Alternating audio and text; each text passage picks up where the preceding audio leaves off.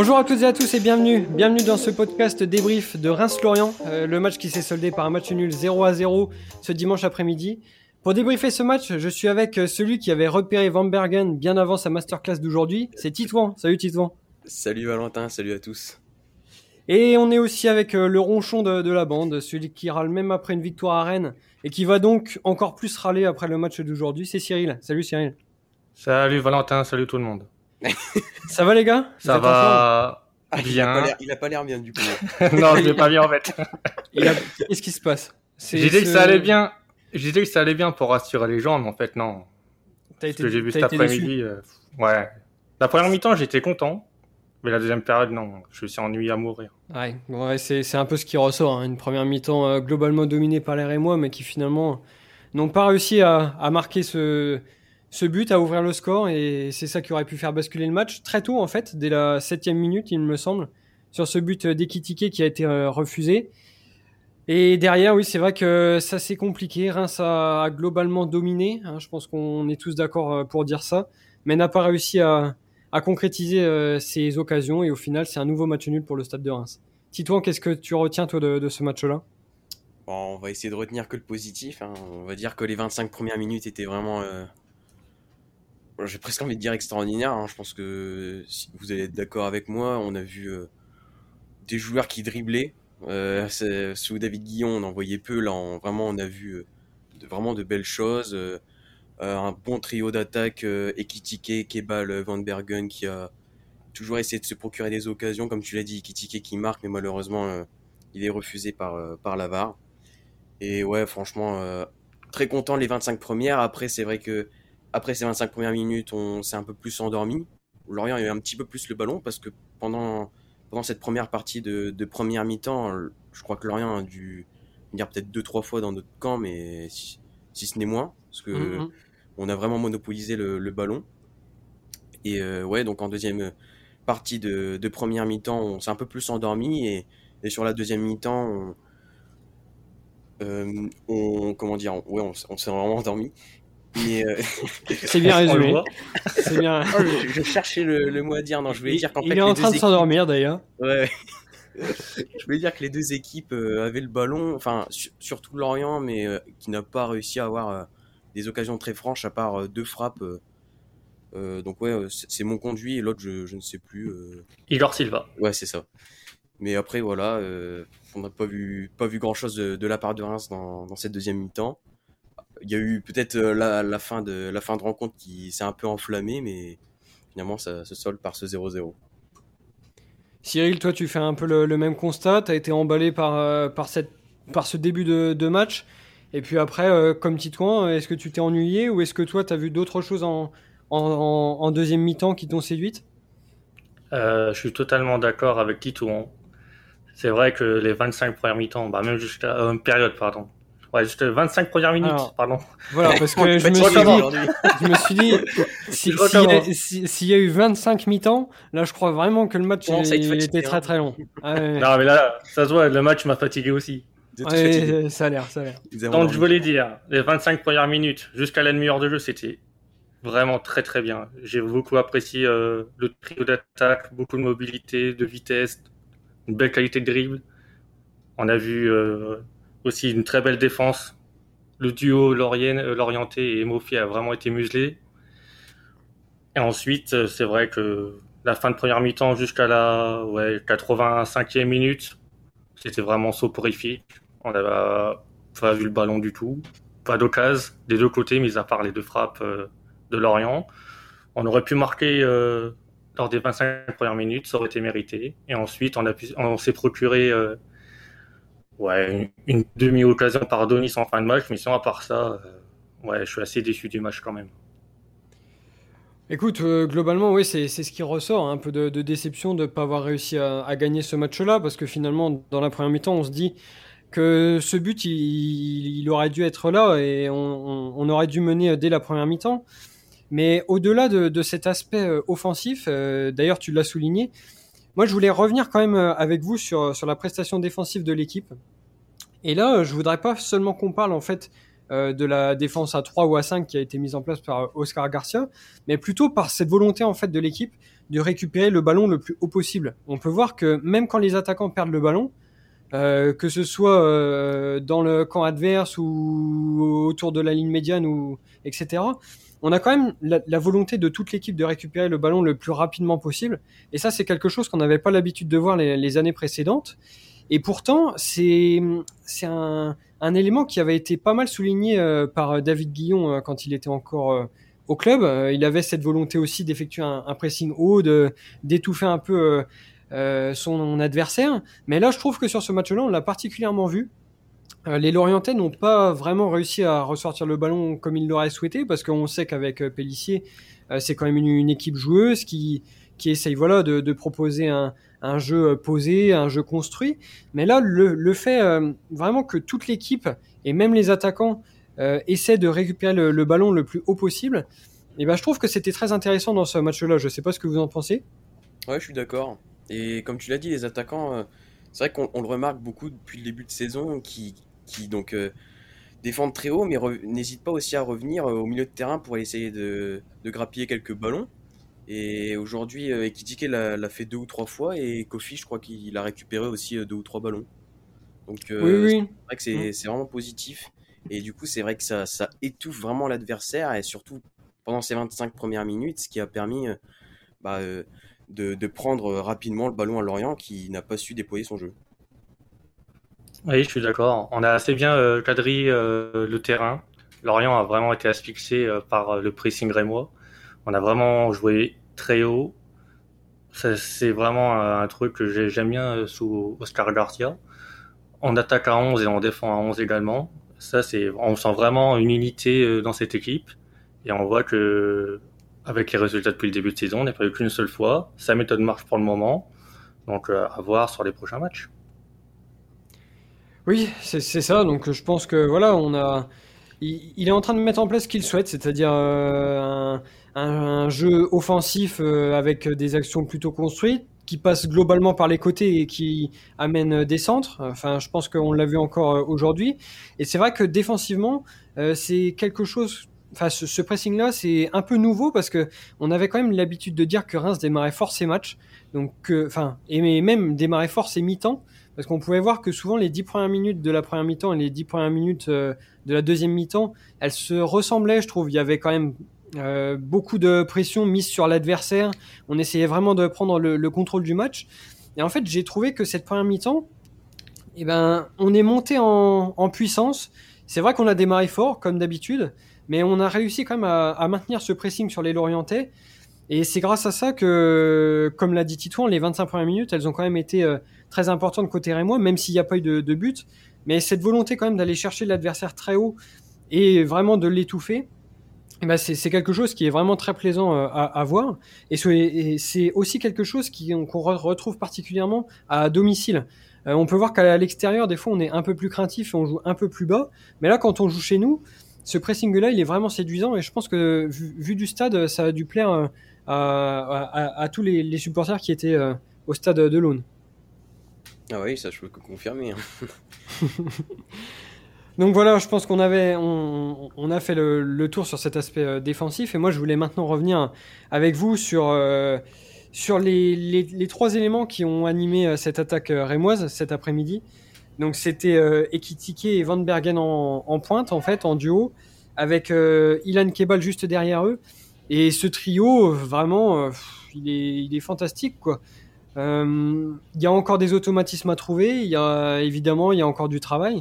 Mais je me demande si quand même on n'a pas là trois joueurs qui peuvent réellement prétendre à une place de titulaire. Ah bah, c'est clair. Vas-y, dis toi je te laisse. oui, oui, bah là, on l'a vu aujourd'hui. Hein. En plus, ils ont pas peur d'y aller. Euh, c'est vrai que, enfin, on va encore critiquer David Guillon, mais sous David Guillon, on voyait rarement en fait ce genre de d'action. Il y avait, peu de, de dribbles en fait, et là aujourd'hui, on les sentait vraiment relâchés. Et, moi, surtout Van Bergen qui m'a épaté parce que à chaque chaque dribble, euh, il gagnait. Enfin, à chaque fois, à chaque dribble, il, perdait aucun ballon. Enfin, c'est incroyable. Ouais, on descend en confiance et assez libéré en fait. Ouais, c'est ça.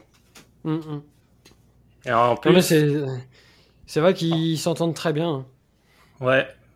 Mais en plus, sur le banc, on a encore, euh, voilà, qui est pas rentré aujourd'hui, mais on a aussi Touré qui est blessé. Donc, euh, on voit qu'on a, offensivement, on a un effectif de qualité. La concurrence va être rude cette année et euh, franchement, c'est vraiment euh, que mieux pour, pour le Stade de Reims. Oui, c'est clair. Et après, moi, je voulais quand même revenir avec vous aussi sur, sur quelques points. Est-ce que le jeu, parfois, qui est proposé par ce trio-là, n'est pas trop stéréotypé? C'est-à-dire que je trouve qu'en fait, les actions se ressemblent globalement. On a beaucoup d'actions qui passent par les côtés et souvent le centre est en retrait. Et c'est Van Bergen, il me semble, en, en première mi-temps, euh, qui essaye voilà cette combinaison donc qui avait parfaitement fonctionné à Rennes. hein. le but d'Ekitike, euh, c'est comme ça. Mais finalement, Van, Van Bergen en première mi-temps, il essaye une fois, deux fois, trois fois, ça passe pas. Mais je sais pas, j'ai pas vu de, de variation. Est-ce que voilà le fait de passer par des centres à un moment donné euh, ne va pas vraiment bl- bloquer ces attaques? Parce qu'une fois que les adversaires auront globalement compris no- notre plan de, de jeu, peut-être que ça sera beaucoup plus compliqué de, de jouer comme ça. Non, je vous ai perdu là, sur les centres. Je Non, vous ai perdu oui. sur les centres. Non, non, mais oui, c'est vrai qu'on l'a vu euh, plusieurs fois, même euh, même Kebal, on... des attaquants, ils s'entrent beaucoup en retrait. Le problème, Oui. c'est que il y a pas, y a personne euh, vraiment euh, devant. Du coup, euh, on est obligé de passer par derrière. Ouais, on est bien d'accord. Bon, alors là, là, il, est en, il est en train de partir. hein. Il y a Ah non, mais personne c'est vrai. devant, donc on est obligé de passer par derrière. Bah, D'accord. on est obligé de retrait s'il y a personne euh, sur la même ligne que le centreur ou devant. Donc ça, ça c'est ton analyse des centres, c'est ça, si j'ai bien compris? Bah oui. Eh ben, on va espérer que Titouan soit meilleur. Titouan, qu'est-ce que t'en penses, toi, Ouais, de, suis- de ce schéma de jeu qui se ressemble beaucoup, en fait Alors, je suis on a- d'accord. On a l'impression qu'il n'y a pas tellement d'alternatives au fait de, Ouais, c'est ça. de, de combiner avec les pistons et le centre en, re- en re- en retrait, quoi. Ouais, je suis d'accord et je trouve que les joueurs peuvent aussi euh, tirer de loin. Plusieurs fois Oui, aujourd'hui, euh, c'est vrai qu'on les, on les a vus beaucoup euh, centrés. En fait, c'est vrai que les, les actions sont, comme tu l'as dit, stéréotypées. Et moi, je pense à un moment à une action d'Ekitike qui réussit un, un très bon geste, euh, qui arrive à éliminer son vis-à-vis. Et là, qui a le champ libre pour tirer et il tente de, de passer. Après, j'ai l'impression qu'ils veulent toujours s'approcher au plus de la surface, mais il faut parfois aussi essayer de tenter sa chance euh, en dehors. On, on l'a vu sur les frappes, par exemple, orientaises, ça a été les deux plus grosses occasions, c'était des frappes de loin. Ouais, Et même. Conan. Même Conan, c'est vrai. hein. Ouais, on a eu quelques tentatives. Il y a eu Conan, il y a eu euh, Matusiwa en première mi-temps, euh, Mounetti Ouais, dommage, aussi. Et Monetti 50 mètres surtout. Mounetti 50 mètres aussi, oui, c'est vrai. C'est vrai, ouais, c'est une belle inspiration. bon, mais- euh, bon, c'est essayé. hein. Il y a de, de l'idée. Et moi, je voulais revenir aussi euh, sur ce trio-là. Donc, pour l'instant, euh, je pense qu'on est d'accord pour dire qu'on a Ekitike et Van Bergen qui évoluent en pointe, tous les deux, avec Kebal derrière eux. Et je me posais une question, et vous allez me dire ce que vous en pensez. Est-ce que, euh, pour surprendre un peu plus euh, l'adversaire, est-ce que ce trio ne sera encore pas plus efficace en 3-4-3 avec la possibilité entre eux voilà, d'in- d'interchanger? Parce qu'on sait que Kebal, il peut jouer aussi bien euh, dans l'axe que sur un côté. Euh, Van Bergen, euh, sauf erreur de ma part, c'est un, peu le même profil. C'est un joueur qui est capable de jouer sur le côté. Alors bon, peut-être plus côté droit, mais il peut jouer sur le côté ou, dans l'axe. Et on, on le voit qu'il décroche beaucoup. Et au final, il a aussi cette habitude de- d'évoluer sur tout le, front de, l'attaque. Donc je me demandais si on pouvait pas essayer de temps en temps de mettre en place ce 3-4-3 avec euh, trois éléments vraiment qui soient interchangeables entre eux. Ouais, c'est vrai que ça, ça peut être une idée intéressante parce qu'aujourd'hui, Kebal a été un plus dans, dans ce rôle un peu de. En fait, il- à la base, il était même milieu presque central. Ouais. Et, euh, ouais, il démarrait très bas. ouais. Et comme c'est un joueur qui dribble beaucoup, qui est très créatif, euh, c'est vrai que le voir sur, un, sur une aile, ça peut être euh, très intéressant aussi. Ouais, J'ai bien aimé euh, la mobilité euh, entre, entre les trois Oui. joueurs. Ils ont beaucoup vrai, alterné. Euh, Mounetti et Kebal ont alterné, je crois d'ailleurs, en match. Euh, au moment où Mounetti est passé euh, plus à droite. Enfin, c'est vrai que j'ai bien aimé ça. Ouais, il n'y a pas quelqu'un qui est euh, à un poste attitré en fait. Tout le monde euh, push selon euh, le système euh, ou selon euh, la phase de jeu en cours. Donc c'est très bien. hein. C'est pas un jeu vraiment stéréotypé où euh, t'as tes trois défenseurs qui bougent pas. euh. Voilà, tout le monde, tout le monde a sa chance. Tout le monde veut- peut changer de position selon euh, selon ce qu'on voit euh, sur le terrain. Donc euh, vraiment, moi j'aime bien.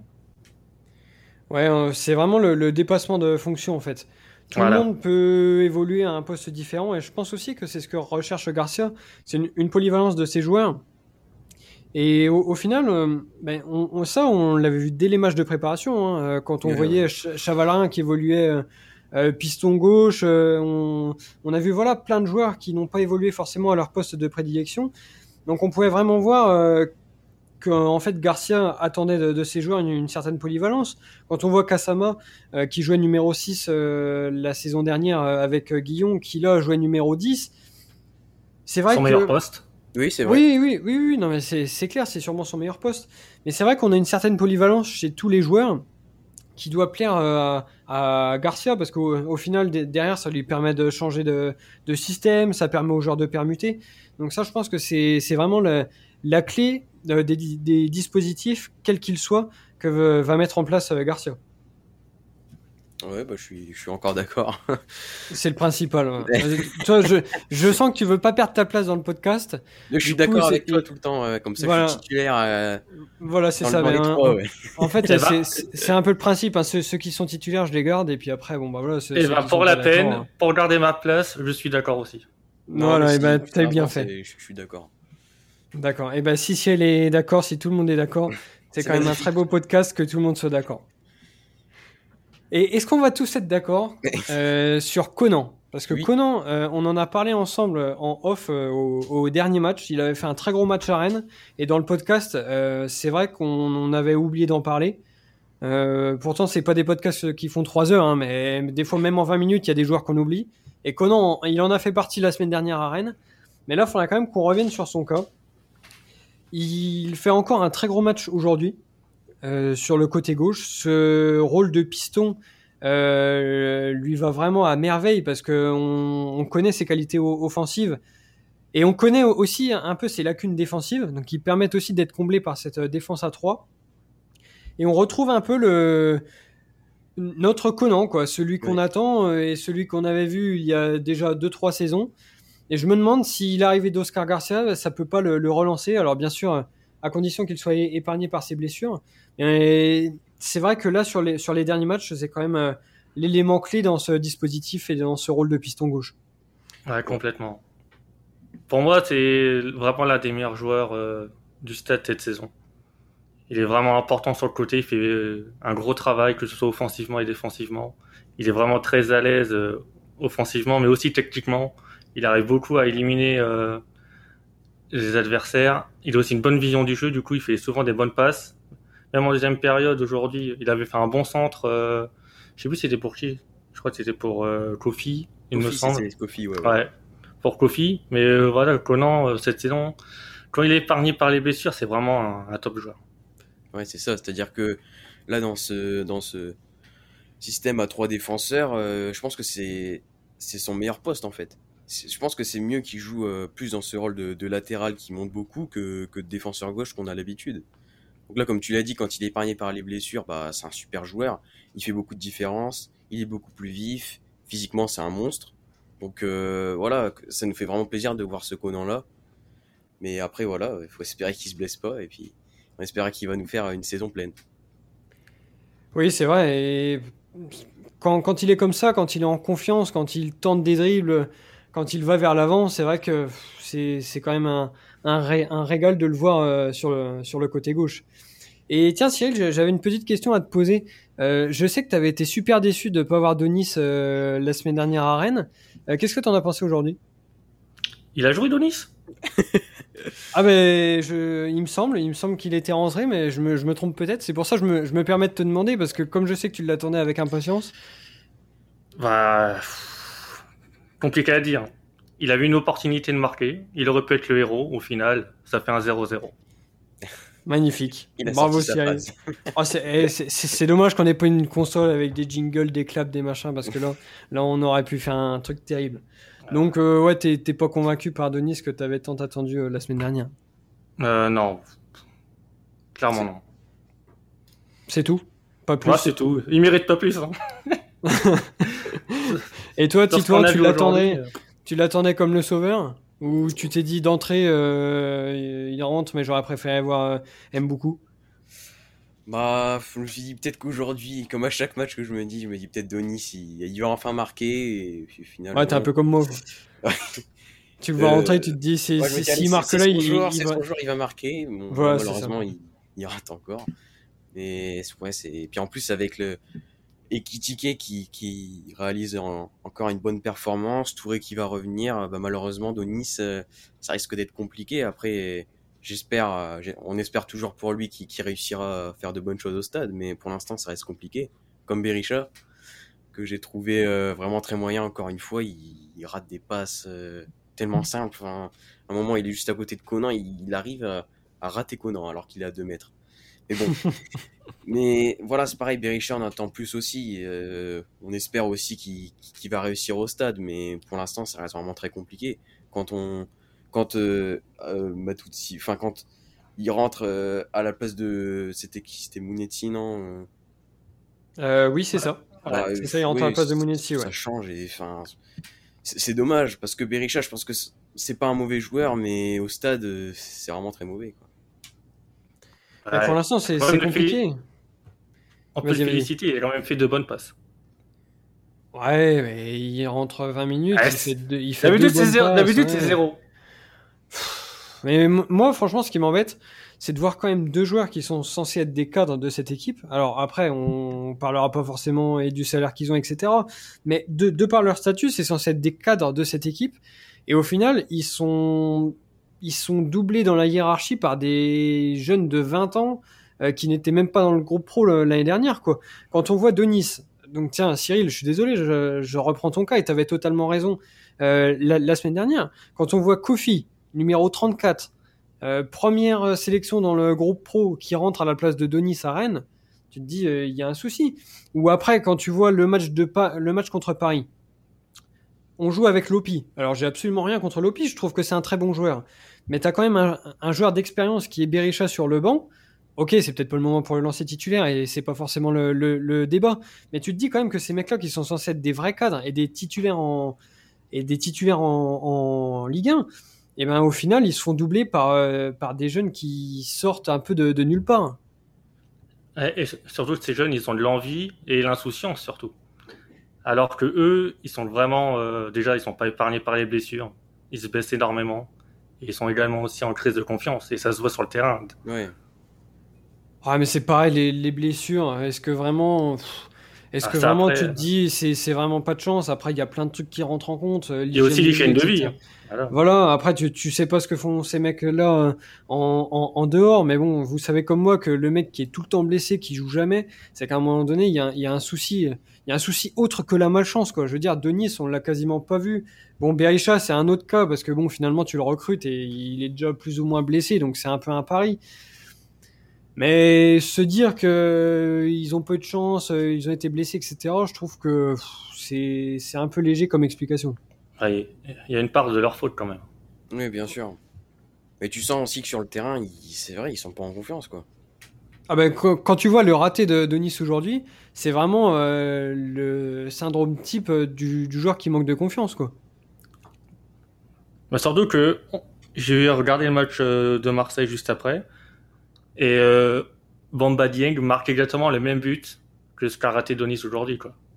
Ah ben c'est clair, sauf que Dieng, il avait déjà mis un, un doublé la semaine dernière. Voilà.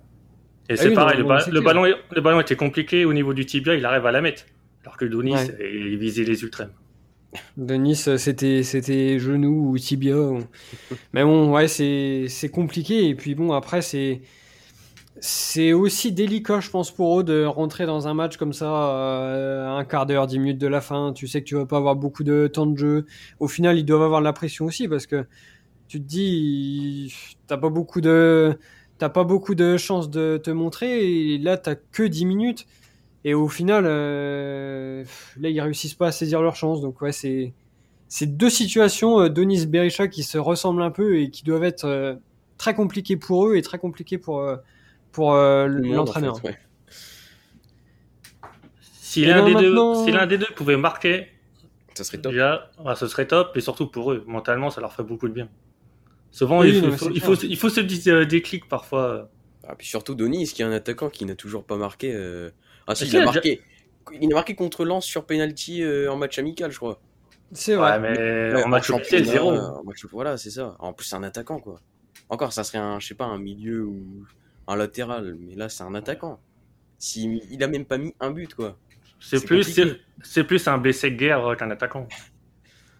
Eh ben, moi, je vais vous lancer un, un gros pari. Et là, vous allez pouvoir le, le noter. Oula. Un, un- un- un- un peu comme Titouan avec c'est une chance sur 15 et, Ah, et, et tout ça.